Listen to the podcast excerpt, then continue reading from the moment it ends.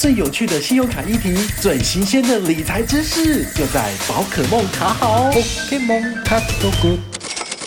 嗨，我是宝可梦，大家最近都还好吗？哦，今天的主题呢，其实也是信用卡，但是我们已经来到了我们这一次的单元的最后一集，对不对？好，然后从下一集开始，我们会有一个全新的样貌，大家可以期待哈。那我们事不宜迟，进入我们的主题。今天要跟大家聊的是国泰世华亚洲万里通联名卡。噔噔，这次的主题为什么是这张卡片哦？这张卡片它其实在五年前就已经推出来了，那它现在呢刚好就是重新包装。你要说它是旧瓶装新酒也无不可，但是它还是有一些亮点哦。毕竟他们就是两个厂商嘛，国泰世华跟亚洲万里通就是重新再签一个长约，所以他们现在当然是又要再重新继续推卡了。那你可能会很好奇说，现在这种时节怎么可能里程卡推得动？好，现在大家不是都走现金回馈吗？尤其是又不能出国玩，凭什么叫我们办里程卡？好，所以我们就要来看看说，这张卡片到底有没有什么是我们可以去注意的。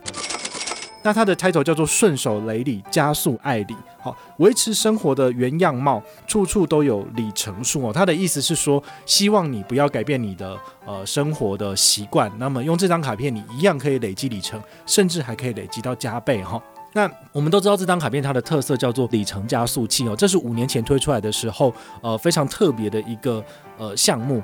那其实这两三年很多的里程卡都有这种所谓的加倍的概念哦，就是慢慢的开始内建在自己的产品里面。那其实一开始的源头就是这张卡片推出来的哦，所以我觉得呃大家的产品越做越好，那其实其他银行开始仿效，那对所有的消费者来说是一件好事。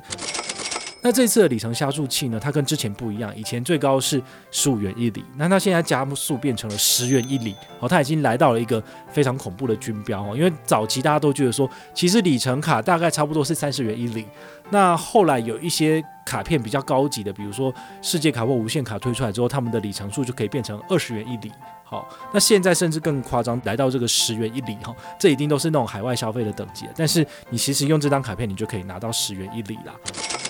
那你可能会很好奇说，那这些里程加速器在哪些地方是可以拿到这些额外加码的？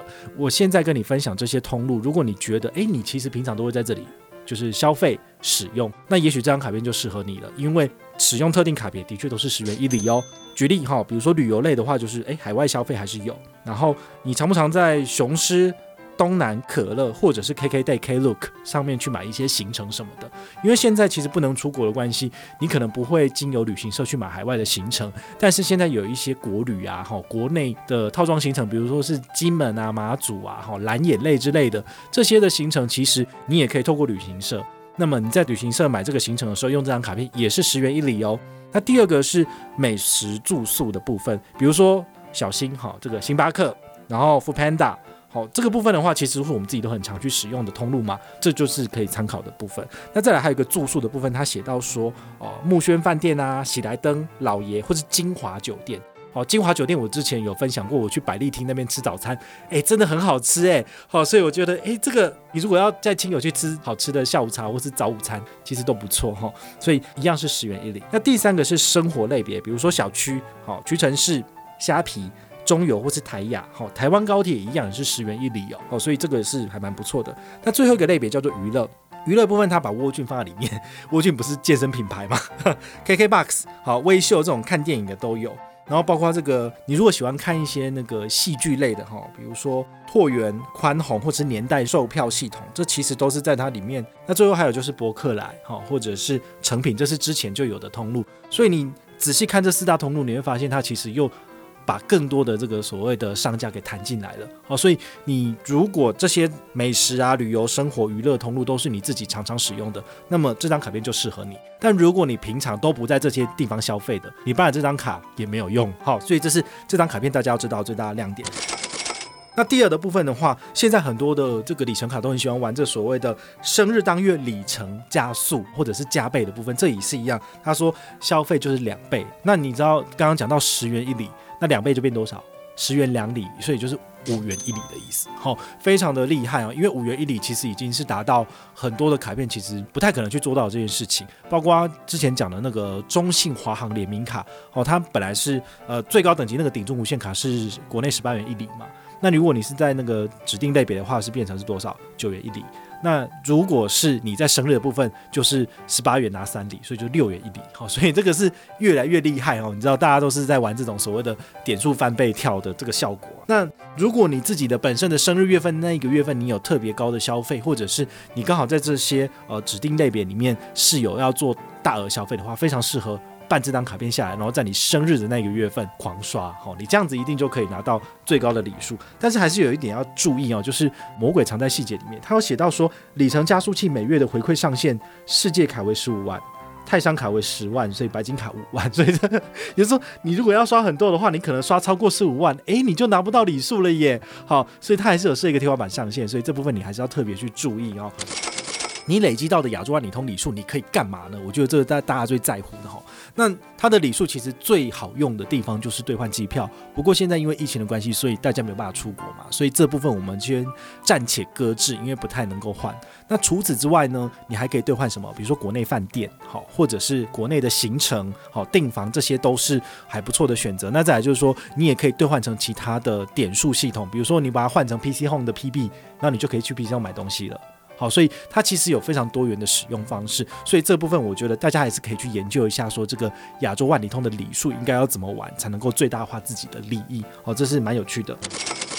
我觉得现在 CP 值最高的做法其实就是换饭店了。哦，我可以跟大家分享哦，我姐姐她在那个国庆连假那一天，她就是哦那四天的其中一天，她要本来要换宜兰，结果宜兰就发现说，哎，全部的人都跑去宜兰，根本就买不到火车票，所以。他本来叫我换那个韩木，哦，这个四星级、五星级的旅馆，后来就换不到嘛。那后来我就说，那我们改在台北市换一换好了。他后来看一看就觉得说，那就换万豪好了。大家也都知道，万豪一个晚上可能也都是要七八千、上万元起跳嘛。但是我用亚洲万里通里数，我大概三万三千里就换到了。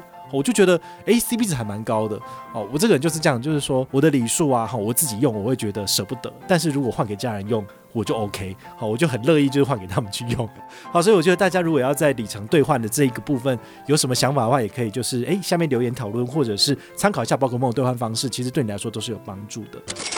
那像这种卡片里程卡的话，它其实也会有一些呃，比如说哦机场接送跟机场贵宾室的这些优惠，但是我必须讲啊，因为现在疫情的关系哦，所以大家都没有办法出国嘛，所以他送你这个东西有个就跟没有一样哦，所以大家就可以把它忽略掉了。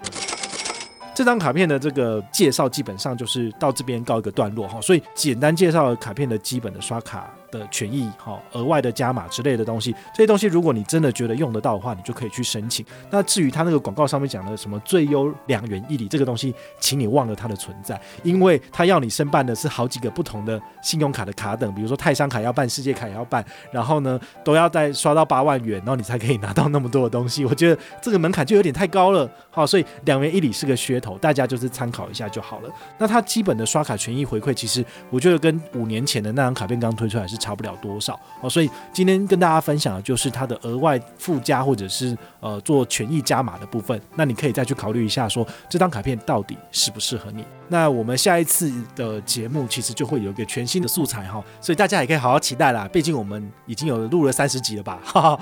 好，我觉得它也可以做成一个就是长青型的节目，跟大家时时刻刻来聊聊最新的信用卡资讯。我觉得这个也不错。好，我是宝可梦，我们下回再见，拜拜。宝可梦卡好，宝可梦卡好。